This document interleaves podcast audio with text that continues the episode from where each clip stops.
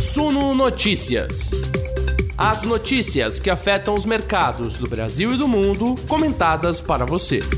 Depois do reajuste da Petrobras, que acabou levando nos preços do diesel, né? Que acabou propiciando uma demissão de Bento Albuquerque, o então ministro de Minas e Energia. Hoje o cargo é ocupado, ocupado é, pelo Adolfo Saxida, né? Que é ali, ó, bolso, é, ele é braço direito do Paulo Guedes, né? O Bolsonaro ontem teve aquela live que ele faz todas as quintas-feiras, ele voltou a criticar a companhia, lembrando que ele já havia dito que a Petrobras lucra demais, que paga dividendos demais. Daí, quando da divulgação do balanço do primeiro trimestre de 2022, ele disse que a Petrobras lucrou um lucro que é um estupro contra os brasileiros, que é um lucro criminoso. Ontem ele voltou a criticar a lucratividade da empresa e agora disse que pode acionar a justiça para obrigar a Petrobras a reduzir o preço dos combustíveis, tá bom? Deixa eu detalhar para vocês aqui, a matéria já está também no nosso site. O presidente Jair Bolsonaro afirmou na quinta-feira que vai recorrer à justiça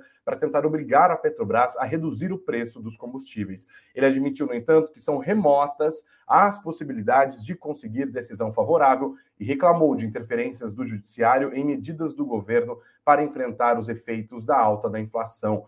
Leio aqui o que o presidente Jair Bolsonaro disse ontem, abre aspas. A gente espera redução do preço. Vamos ter que recorrer à justiça. Sabemos que quando eu recorro é quase impossível ganhar. O presidente é, continuou falando sobre a Petrobras. Estamos fazendo o possível na Petrobras, sem interferência, para ela entender o seu papel. Entender como? Fazendo aqui mudanças, como fizemos no Ministério de Minas e Energia.